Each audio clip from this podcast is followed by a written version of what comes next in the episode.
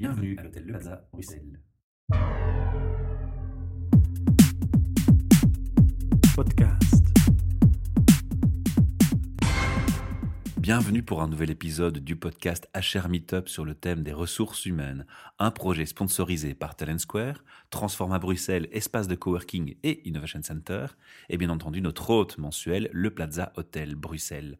Devant moi, j'ai le bonheur et l'honneur de retrouver une personne que je connais, Eric Debelle, qui fréquente assidûment nos soirées Meetup. Bonsoir Michel.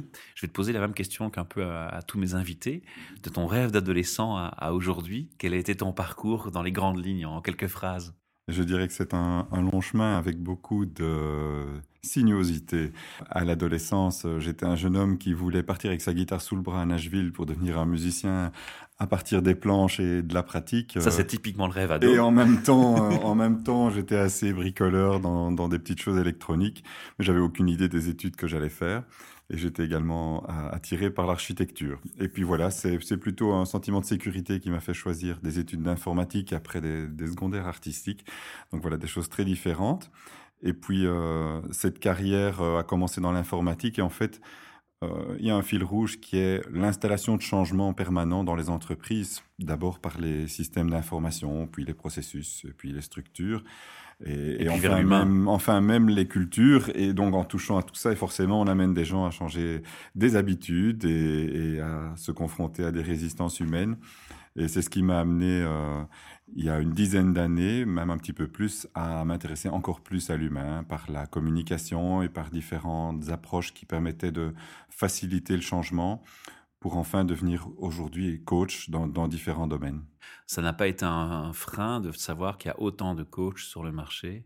Alors quand j'ai commencé il y a dix ans, c'était pas le cas. Il y avait quasi pas d'école de coaching en Belgique. Il y avait quelques coachs. C'était un métier qui était presque obscur pour le marché belge, bien que connu dans les marchés plutôt anglo-saxons. Euh, donc il y a eu une possibilité de démarrer, mais c'est effectivement un marché qui a connu une croissance exponentielle, avec pléthore d'écoles aujourd'hui, pléthore de coachs et pléthore aussi d'appellations euh, de divers métiers sous le vocable coach, avec voilà, des vocations différentes, des intérêts ou des débouchés différents, pas toujours au sens pur du, du coaching. Mhm. Mais bon, what's in the name, Mais ça dépend, ça dépend ce que le client attend finalement. On invite les auditeurs à écouter quelques pod- podcasts qu'on a déjà mis en ligne avec euh, Damien Coleman, entre autres, et d'autres personnes qui sont venues déjà nous parler de coaching. Mais aujourd'hui, c'est pas le, le- le coaching pur dont on va parler en tant que, que métier tel. Oui. C'est vraiment un sujet précis qui est le droit à l'émotion, le bonheur, efficacité au travail et ailleurs. Ça, c'était le sujet que tu voulais développer ce soir. Oui, effectivement. Alors, le droit à l'émotion, euh, on pourrait dire, ai-je le droit à l'émotion? Avons-nous le droit à l'émotion aujourd'hui dans notre société? Alors, il y a certains domaines dans lesquels c'est évident. Quelqu'un qui s'émeut devant une œuvre d'art, c'est tout à fait normal. Euh, dans le sens inverse, l'artiste qui, par son émotion, va donner naissance à une œuvre d'art, c'est quelque chose de normal. Dans les relations humaines extra-professionnelles, c'est quelque chose qui a sa place. Tandis que dans le domaine professionnel, c'est quelque chose qui a, qui s'il existe, est souvent dans le déni, voire simplement euh, négligé. Alors, je suis un peu étonné par cette remarque de ta part, et je vais jouer l'avocat du diable, Oui. parce que je sais qu'il existe pas mal de tests de personnalité où on va aussi attirer un point d'attention sur le, le côté euh, émotionnel des gens, et parfois c'est même un critère qui peut être positif dans des choix, des sélections, des, processus de recrutement. Oui, Donc, est-ce- effectivement. Est-ce on- que quelque part, ça ne veut pas dire que malgré tout, l'émotion est déjà acceptée de toute façon? Alors, je ferai une nuance. Dans la plupart des tests euh, auxquels tu fais référence, Mhm. ce qu'on mesure, c'est le profil relationnel de la personne, qui n'est pas forcément que son profil émotionnel. Mais ça reconnaît son droit à l'émotion par défaut. Pas nécessairement, non. Ah, C'est-à-dire que pour moi, c'est une façon de mesurer, d'une part, la sensibilité au stress de la personne par rapport à un environnement qui peut être exigeant, et d'autre part, c'est plus pour mesurer l'aspect relationnel en termes d'intégration dans les équipes. Quand je parle du vrai, droit à l'émotion, pour moi, c'est plus cette émotion qui est sous-jacente à la majorité de nos décisions et à notre motivation. Là, dans les tests, on peut tester le niveau de motivation, mais on ne va pas le tester par l'émotion. Ça va être plus dans un dialogue avec la personne interviewée au recrutement. Cette dimension de la motivation, elle est extrêmement variable selon les émotions de la personne, qui n'est qu'une. Entre sa vie privée et professionnelle, il n'y a pas de frontière au niveau de ce qu'elle ressent. Et tout ce qu'elle peut vivre au niveau émotionnel va influencer sa motivation et sa performance au travail. Et donc, euh, également, dans le type de relation, qu'elle va développer face à, je veux dire, à son leader ou à son manager, mais aussi à ses collègues, je dirais plus largement, face à sa responsabilité, on va avoir une grande variation qui tantôt va donner une personne très efficace, tantôt une personne euh, perdue dans son travail, tantôt une personne qui, aura, qui va chercher à développer sa technicité ou à, à se cultiver. Et donc c'est un élément qui est sous-jacent au bon fonctionnement de, de, la personne dans son contexte professionnel, mais qui est insuffisamment pris en compte dans la communication et dans le management. Combien de fois on peut entendre une personne, tiens, il n'a pas l'air bien, qu'est-ce qui lui prend? On passe au silence, on, on, revient directement sur le rationnel. Ok, demain il y a ça à faire ou il y a tel objectif à atteindre. D'accord, c'est dans ce sens-là dont tu parles le droit d'émotion. Voilà, et, ou mmh. quand une personne euh, manifeste une difficulté face à un challenge qu'on lui offre, il y a rarement un espace pour discuter son ressenti qui peut-être simplement en le déposant lui permettra de, de passer à travers et d'être quelqu'un de performant. Donc par ce droit à l'émotion, qui est d'une manière un peu caricaturale de, de citer la chose, j'englobe la possibilité pour la personne d'avoir un ressenti qui peut être une, onde vibratoire, mais qui n'est pas nécessairement perturbante pour sa performance et, qui peut euh, exister sans pour autant juger la personne dans, ce qu'elle va pouvoir apporter à l'entreprise. Si un manager ne laisse pas le champ à l'émotion à son employé dans son équipe, par exemple, faut pas oublier que c'est lui aussi un humain, qu'il a pourtant aussi des émotions. Aurait-il oublié les siennes Ça, c'est une première chose qui m'interpelle. La deuxième chose qui m'interpelle, c'est qu'une personne X, à un moment donné, Y, c'est pas définitif l'émotion aussi va varier à travers le temps, avec le contexte, l'histoire. Et souvent, l'humain a tendance à oublier la notion de temps. Je peux être quelqu'un de dépressif euh, aujourd'hui parce qu'il y a un contexte X, et, dans deux mois, être quelqu'un d'hyper joyeux. Les gens évoluent dans le temps. Donc, ces émotions, elles vont aussi changer. C'est deux aspects qui sont difficiles à gérer. On parle du, management qui va avoir tendance parfois à oublier son émotion alors que c'est pas vraiment le cas. Et on parle aussi d'une photo A, d'un instant A, d'une personne qui va de toute façon changer. Je pense que la notion Comment tu gères ces deux aspects euh, dans ton débat? Mais je pense que les deux vont ensemble. En fait, euh, la variabilité de l'émotion, elle est indéniable, elle est perceptible. Elle c'est pas que l'émotion, je dirais, la motivation. Il, oui, tout ce qui peut en découler, évidemment. Euh, il n'y a, y a, y a, pas que la performance, il y a le plaisir au travail qui peut être objet de performance et inversement, la performance qui peut être objet de plaisir. Mais ça va plus loin. Je parle même de l'identité même d'une personne qui peut varier dans le temps. Tout à fait. Alors, on peut avoir des passages de vie qui sont différents en termes de, OK, quel est le, panier émotionnel que je trimballe, si on peut dire.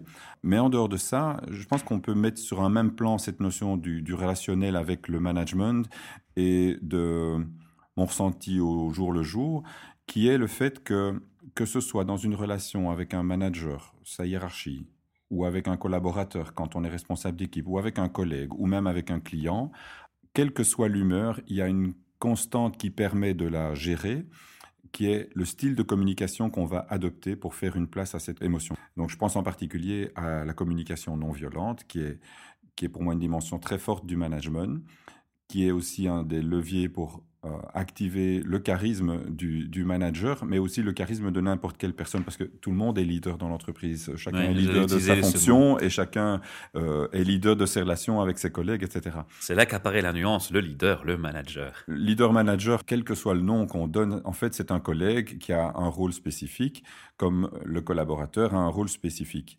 Et donc, ce qui va faire leur harmonie et leur efficacité, c'est la relation qu'ils vont pouvoir développer.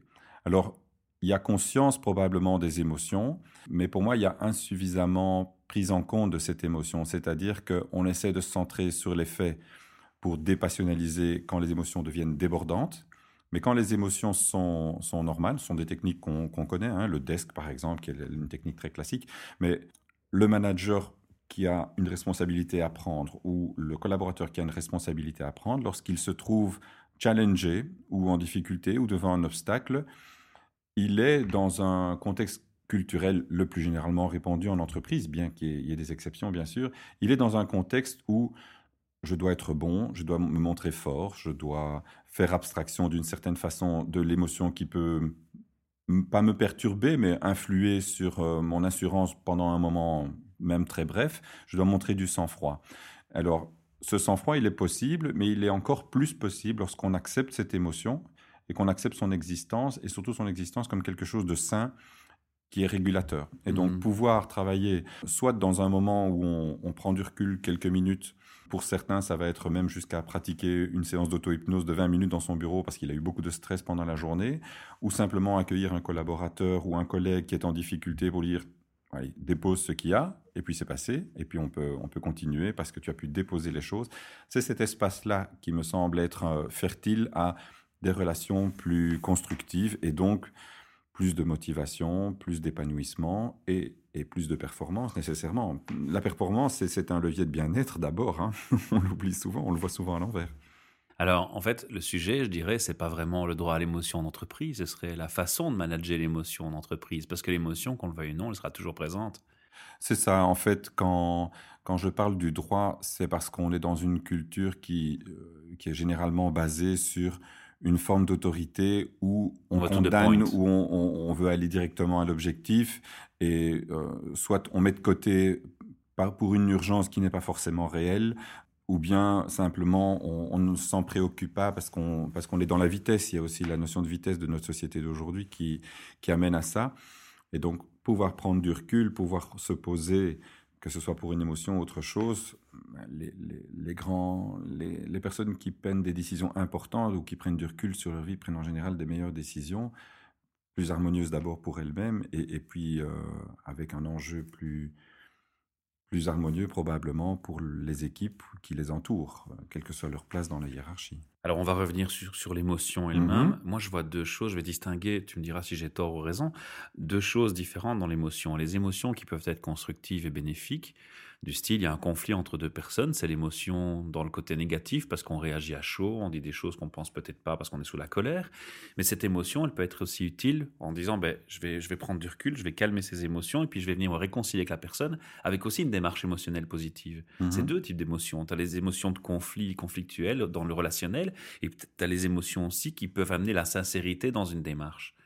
Tout à fait. Donc je, je distingue les émotions positives des, des émotions négatives, mais je dirais que c'est un peu yin et yang. L'une peut être à la fois les deux. Tout à, tout à fait. euh, L'un est dans l'autre. Et en fait, l'idéal, ce serait d'éviter d'arriver au conflit, d'éviter d'éviter Bien d'arriver. entendu. Et quand, quand je parle de droit à l'émotion, c'est créer effectivement une culture d'entreprise dans laquelle il y ait suffisamment d'ouverture au ressenti pour ne pas en arriver là. Et pouvoir dire à une personne, quand on lui confie un objectif, bon, là, est-ce que tu te sens à l'aise avec cet objectif? Et que cette personne se sente le droit de dire non, qu'elle se sente pas coupable ou, jugée si elle dit je suis à l'aise avec telle partie et là je me sens moins à l'aise et j'ai besoin peut-être de coaching ou d'encadrement ou de l'aide de tel collègue ou de plus d'explications ou de comprendre plus le sens de, de vers quoi on va pour l'objectif. Et donc c'est ce dialogue-là constructif qui va permettre d'anticiper.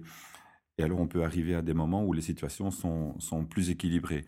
Maintenant c'est vrai qu'il y a des situations d'émotions négatives parce que avant d'arriver à un environnement aussi harmonieux, il y a du chemin à faire dans, dans pas mal Oui, de oui, contextes, entreprises, familiales, Il y a des grosses euh, sociétés où euh, il y a aussi des grosses sociétés où les départements sont très scindés, il y a des, des- des subdivisions, enfin c'est très euh, c'est très siloté et quand un silo interagit avec un autre, ça peut parfois parce qu'il y a des conflits d'intérêts entre les deux euh, générer des situations de conflit alors qu'au départ il n'y a pas de raison. Ce qui est important, c'est de faire la différence entre le, le conflit de contenu et le conflit de personnes. Mais souvent l'un peut dériver vers l'autre. Euh, oui, Si on ne gère pas bien ses émotions, justement. ben, il y a soi-même qui devons apprendre à gérer nos, nos propres émotions, et puis le management qui, à mon avis, a un rôle à jouer. Jouer l'arbitre en tant et- que coach voilà. de, de, de la partie humaine, puisqu'il a une responsabilité que l'équipe fonctionne et que les relations inter-équipes fonctionnent. Je dirais, ça me fait penser à une citation de Winston Churchill qui est un peu hors contexte ici, mais c'était Be tough with issues and soft with people. C'est-à-dire, soyez ferme avec les, situations problématiques, mais doux avec les gens. Et donc, dans, les situations les plus complexes à régler, en termes d'objectifs contradictoires ou de- d'enjeux différents entre services, si on se concentre sur une forme d'intelligence collective et qu'on regarde la, contribution globale au bénéfice de l'entreprise plutôt qu'au au département en travaillant main dans la main et en apaisant, voire évitant et, et même œuvrant pour qu'il n'y ait pas de conflit de personnes, eh bien, si la personne est éduquée à elle-même s'octroyer le droit à une certaine émotion qui est là, je me sens pas à l'aise avec l'objectif de mon voisin, et de pouvoir lui en parler, on n'ira pas jusqu'au conflit. Sauf si un arbitrage ailleurs devait être arbitraire, sans, le droit à la parole. Il y a une grande différence entre arbitrage et arbitraire.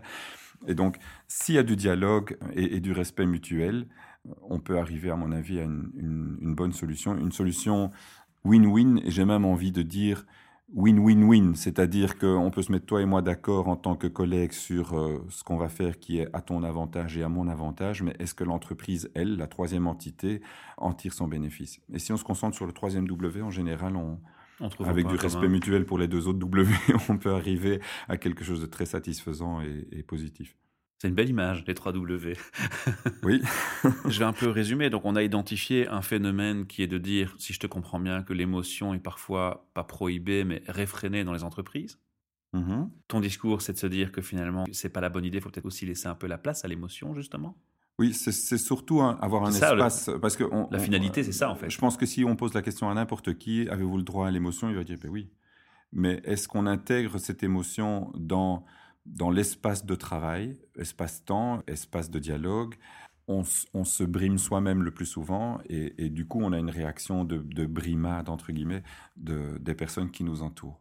Le point qui me manque encore, c'est le pourquoi. Pourquoi l'émotion est quelque chose qui a généré ce sentiment de rejet en entreprise? Parce qu'on y met une image de non-professionnalisme dès qu'il y a de l'émotion? Bien, traditionnellement, et c'est sans doute notre modèle d'éducation judéo-chrétien euh, typique euh, d'Europe centrale qui nous a peut-être amené à ça. La culpabilité. C'est la notion de la culpabilité et du, non-droit à l'erreur, de, de la, d'une certaine forme de froideur, c'est ne montre pas tes émotions, le classique, un garçon ne pleure pas, mais c'est aussi une fille soit forte euh, quand elle doit occuper une certaine place. Alors oui, il faut de la force, il faut de la fermeté, il faut du sang-froid. On peut le faire dans un gant de velours, qu'on soit un homme ou une femme. Et donc cette notion de culpabilité, elle est quand même dans notre éducation à, tous les niveaux, au niveau de la famille, au niveau de scolaire. On met l'accent. facile à changer. On met l'accent. Non, c'est un c'est un grand challenge. Et on met l'accent sur l'utilisation principalement de, de l'hémisphère rationnel du cerveau. Il y a certains modèles euh, différents qui existent dans d'autres formes de d'éducation scolaire, dans d'autres sociétés où on y fait plus attention, avec des fruits très intéressants. Alors, on a abordé le, qui, le quoi, le pourquoi. Je vais un peu m'attarder un peu sur le comment puisqu'on va, on va dire, bah, on va laisser la place à l'émotion en entreprise. Comment est-ce que toi, tu abordes cet aspect? Comment tu fais de la consultation en entreprise sur cet aspect? Tout à fait, mais c'est intégré à la démarche de coaching. C'est-à-dire que... Peut-être un peu plus attarder sur ce que tu fais, ça va amener aussi le comment et la réponse au comment, en fait. Ben, il y a plusieurs moyens d'y arriver. On peut travailler sur la culture d'entreprise en général en travaillant sur les valeurs comportementales, mmh en, en essayant d'installer un système de valeurs. Ça demande de la formation, de l'accompagnement, de la sensibilisation par différents aspects sur la conscience de soi, la conscience de son ressenti et des, formations sur la communication en partie. Moi, j'essaye de le faire à ma modeste échelle en tant que coach plutôt individuel, c'est-à-dire d'amener chaque personne que je coach à prendre conscience de ces éléments pour elle et à leur faire une place par des actions pour qu'elle ancre dans ses comportements au quotidien D'accord. Donc toi, tu ne vas pas en entreprise proposer une approche. Toi, tu t'intéresses aux individus, un par un, qui viennent te consulter pour du coaching. Oui, ou des entreprises qui me demandent de, coacher des personnes en difficulté. Il y a presque toujours dans le coaching une dimension de problèmes relationnels et communication entre deux personnes, avec un aspect confiance en soi. Alors, je ne sais pas si c'est un hasard et, si c'est propre à ma, à ma, pratique, mais je me retrouve la plupart du temps devant des personnes qui sont dans le déni de leurs émotions ou qui sont simplement déconnectées de leurs émotions en général que ce soit par leur métier, par leur éducation, par leur, leur vie en général, et, où j'essaie avec elles de, les amener vers cette ouverture-là pour, pour plus de bien-être d'abord, et puis pour plus d'efficacité dans, dans leurs fonctions ou dans leurs relations familiales ou sociales. Alors on parle de perception, d'émotion, de ressenti, d'entreprise, mmh de, de, de, dialogue. Il y a pas mal de points, je ne sais pas pourquoi, mais qui me ramènent à une pensée vers le burn-out, et qui est un sujet dont on parle beaucoup, puisque les entreprises maintenant ont une forme de responsabilité par rapport au burn-out. C'est quelque chose auquel tu vas être de plus en plus confronté. Quelle est ton, ta vision sur cet aspect? Parce que là aussi, on va parler d'émotion. Oui, tout à fait. Alors, le, burn-out est un phénomène un peu particulier de, de l'émotion. Il, est, il a deux composantes majeures qui sont, en premier lieu, ce qui vient de la personne, qui est en général un, un sens de la de l'abnégation personnelle qui est un choix, hein, la, plupart du temps, qui va l'amener à, épuiser ses ressources. et ne pas écouter son corps. Je pense, je ne dirais pas que le burn-out est quelque chose qui est strictement émotionnel, mais cet épuisement de ses ressources personnelles, qu'elles soient intellectuelles, physiques ou Va émotionnelles, va se manifester dans l'émotionnel. Non, pas nécessairement. C'est-à-dire que la personne peut faire un burn-out. Elle passera d'abord par une étape de stress, puis une étape de, de burn-in, comme on l'appelle, et puis peut-être une étape de burn-out. On ne lui souhaite pas. Mais le burn-out n'est pas une émotion en soi. C'est c'est un espèce de, une rupture du corps. Il peut se manifester par des émotions ou être à la source de- d'émotions, ou bien trouver sa source dans des émotions qui sont celles du stress. Alors Voilà. si, on, si on stresse très très fort quelqu'un, ça c'est une forme d'émotion, mais c'est aussi une sollicitation physique de son corps. Dans le sens inverse, lorsque la personne est dans une situation de stress aigu, elle peut être amenée à des débordements émotionnels qu'ils soient de colère, de dépression, d'épuisement émotionnel et où la personne n'arrive plus à gérer ses relations, relations à son travail, etc. Alors l'autre dimension du burn-out, c'est l'identification à son travail qui contribue à un investissement profond, voire un surinvestissement dans la réalisation de soi ou la réalisation tout court. Et là, dans une mauvaise version du dépassement de soi, on pourrait dire. On a un podcast avec une interview de Laurence Gorache sur le burn-out qu'on invite les auditeurs Mhm. à réécouter, qui est un sujet spécifique. Je me suis un peu écarté parce que je me dis que tiens, les, les gens parfois font, font souvent, on l'avait déjà dit dans cette interview-là aussi, un lien avec ce qui est émotionnel. Disons que le lien le plus fréquent que je rencontre euh, qui peut faire un pas, euh, qui permet de faire un pas vers la notion de burn-out, c'est le stress et le Voilà. bien-être de la personne. Tout Alors, on est Mhm. dans une culture orientée sur le bien-faire et la plupart des personnes pensent que quand elles font bien, elles vont se sentir bien. Et donc, euh, faire bien, c'est répondre aux, besoins de je dois, il faut. Et c'est un des besoins primaires de la pyramide de Maslow qui est celui de le besoin de sécurité d'abord. Le bien-être va plus loin que ça. Ça peut être euh, du bien-être par la réalisation de quelque chose qui est, qui est ambitieux en termes de, de, plaisir qu'il va générer pour la personne et, et d'impact qu'il peut avoir sur son environnement, par exemple.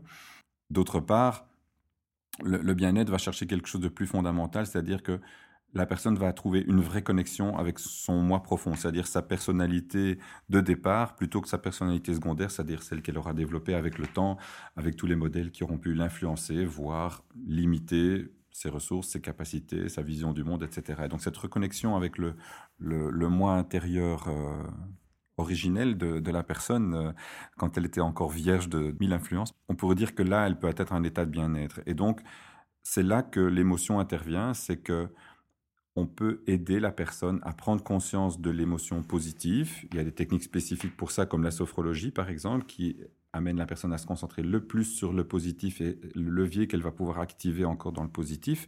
Ça passe par et l'émotion et la conscience du corps et du ressenti vraiment physique. D'autres choses qui peuvent aider aussi, Voilà, comme alors la de- mindfulness et des choses comme ça. Oui, oui, tout à fait. Donc, le- y a, on parle de mindfulness, mais il y a d'autres formes de méditation, comme par exemple le heartfulness, qui est la méditation du cœur plutôt que de l'esprit. L'un étant souvent connecté à l'autre, puisque quand on trouve un certain repos au niveau mental, on peut arriver à descendre à un niveau de, de conscience un peu différent. Et je dirais que c'est celui du cœur. euh, pour faire la transition avec le mot émotion, le cœur, c'est l'amour de soi quelque part et cette connexion à une, relation harmonieuse avec le monde extérieur et avec ses, ses condisciples. Pas mal, c'est un- c'est une belle, euh, une belle image. Alors, dans, dans le comment, est-ce qu'on a encore d'autres choses qu'on qu'on doit aborder dans le comment gérer les émotions, dans, dans ce que tu apportes en entreprise ou Alors, il y, en a les, individuel il y a les sources extérieures que les personnes peuvent aller chercher, travailler sur des traces anciennes de, de trauma qui donnent lieu à des, des syndromes post-traumatiques. On vient sur son vécu, sur son historique. Et on revient Ouais. sur son histoire. On peut travailler à des niveaux inconscients ou des niveaux du corps par différentes techniques que, que je ne peux pas dév- dé- développer ici parce qu'il y, en a- il y en a trop. Mais toi, tu agis sur tous ces aspects tu, tu, Non, tu pas tous, tout pas tous. Tu, fais appel alors à d'autres personnes quand tu as Voilà, besoin. j'oriente les personnes vers des, Des experts professionnels dans leurs différents domaines, Mhm. là où ça peut être nécessaire, que ce soit vers un psychothérapeute ou vers un micro-kinésithérapeute, voire un kinésiologue. J'utilise moi-même certaines techniques que je mélange avec du coaching quand c'est nécessaire. Il y a par exemple l'hypnose ou l'EFT, qui est une technique de, de- d'équilibrage émotionnel. Une Tu fais de l'hypnose? Oui, je travaille en, en hypnose. Je travaille aussi en, en auto-hypnose, où j'apprends l'auto-hypnose aux personnes qui en, qui en ont besoin. Pas seulement pour gérer la- l'aspect émotionnel, puisque c'est une technique qui est, qui est très puissante. Mais donc, j'essaie d'aborder la personne à la fois dans son contexte et, et dans, dans son ressenti personnel. Et donc de pouvoir travailler sur l'un et sur l'autre pour avoir une approche globale de la personne. Alors Eric, où et qui sont tes clients? Alors, ce sont de toute façon des individus ou des entreprises. Les individus peuvent me consulter en consultation privée ou le faire par le biais de leur entreprise, quelle que soit leur position dans la hiérarchie.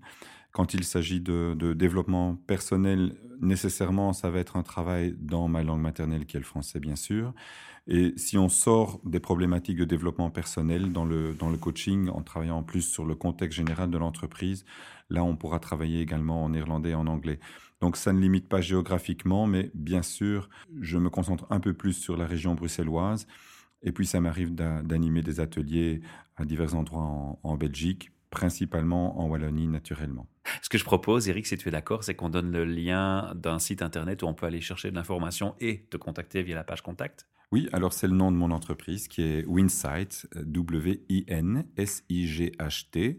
E. Et on mettra de toute façon le lien en dessous de ce podcast, bien entendu. Et tu sais qu'on a une tradition chez nous, chez Charmy Top, dans nos podcasts depuis 2016. On clôture nos interviews par trois petites questions RH. Même si on était un peu long, tu vas pas y échapper. Alors, je, plaisir. je vais te demander justement avec, euh, avec ta vision, ton parcours et, tout ce que tu as fait dans, dans, ta vie, avec les gens que tu croises en entreprise, de me définir pour toi, c'est quoi un RH ou une RH Eh bien, je dirais que c'est toute personne qui va être un agent de la responsabilité sociétale de l'entreprise, qu'elle soit interne ou externe. C'est-à-dire sociétale parce que le, patrimoine le plus important de l'entreprise, c'est l'humain. C'est une communauté, c'est une société dans la société, ce groupe de, personnes qui forment parfois des équipes d'ailleurs. Et, et, donc, comme elle est en relation et en osmose avec une société extérieure, je dirais que le RH, c'est vraiment la personne qui va faire à la fois le lien vers l'extérieur, vers l'humain extérieur, mais entre les humains euh, à l'intérieur. Une belle définition dans RH, ça, j'aime bien. Alors, je vais te demander aussi, qu'est-ce que tu aimes constater dans les procédures, pratiques, mentalités, philosophie RH que tu observes autour de toi? Quelque chose que tu que as marqué, que tu dis, waouh, ça, j'aime bien cette approche. De nouveau, je vais être peut-être un peu conceptuel, c'était un peu une manie chez moi, mais je dirais c'est l'art de responsabiliser les gens et plutôt que les infantiliser. Et donc c'est une nouvelle notion de culture. Et c'est là que toutes les personnes de l'entreprise ont un rôle à jouer. Ils sont tous RH quelque part. Quand je parle à un collègue, je dois lui permettre de prendre une responsabilité, de faire un choix et de, s'engager dans ce choix. C'est une reconnaissance de ses capacités en même temps. Et donc c'est un outil de motivation euh, que je transmets. C'est presque déjà ma réponse à la troisième question. si tu avais un message aujourd'hui à passer à tous les RH qui nous entendent, quel serait-il? Oui, c'est une question importante, elle demande un peu de recul. Je dirais accompagner votre CEO, voire même son conseil d'administration, à conscientiser cette notion de responsabilité euh, comme une notion de confiance, sans doute l'émotion la plus productive et la plus épanouissante qui soit. Parfait, belle conclusion, bon message. J'espère que les auditeurs auront envie de commenter en dessous du podcast. On les invite à le faire. On te retrouve quand tu le souhaites à notre micro, parce que je crois qu'il y a encore plein de choses qu'on a envie de parler ensemble, mais le temps est trop court. Passe trop vite. On peut aller très loin dans ce sujet-là. Il y a tellement de choses à faire et à dire, bien sûr. Merci pour ta participation et t'être déplacé. À bientôt, Eric. Merci, Michel. Et merci à HR Meetup. À bientôt. Ciao, ciao. Podcast.